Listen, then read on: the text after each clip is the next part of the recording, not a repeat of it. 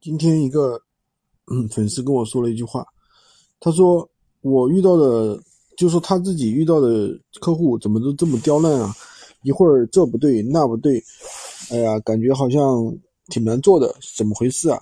其实啊，这里面有一个心理学的一个问题在里面。当你如果说每天只有一个客户的时候，那你如果想要做批做成这批单子的话，那你无可选择，对吧？不不管什么客户什么。苛刻的需求，过分的需求，你都会尝试去答应，因为你只有一个客户啊。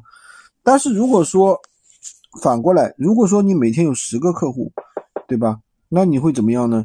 其实你就会觉得这个客户其实无所谓的。那这个客户不不成交，那我还有下一个，对吧？也就是说什么意思呢？就是当我们在成交客户的时候，我们一定要怎么样？首先。不是说我们求着客户去成交，我们要把我们的单量给做上去，把我们的曝光量做上去，把我们每天的咨询量做上去。那么这就要用到我们前面说的那些方法，对吧？怎么去提高曝光量？怎么样去提高我们的店铺的一个权重？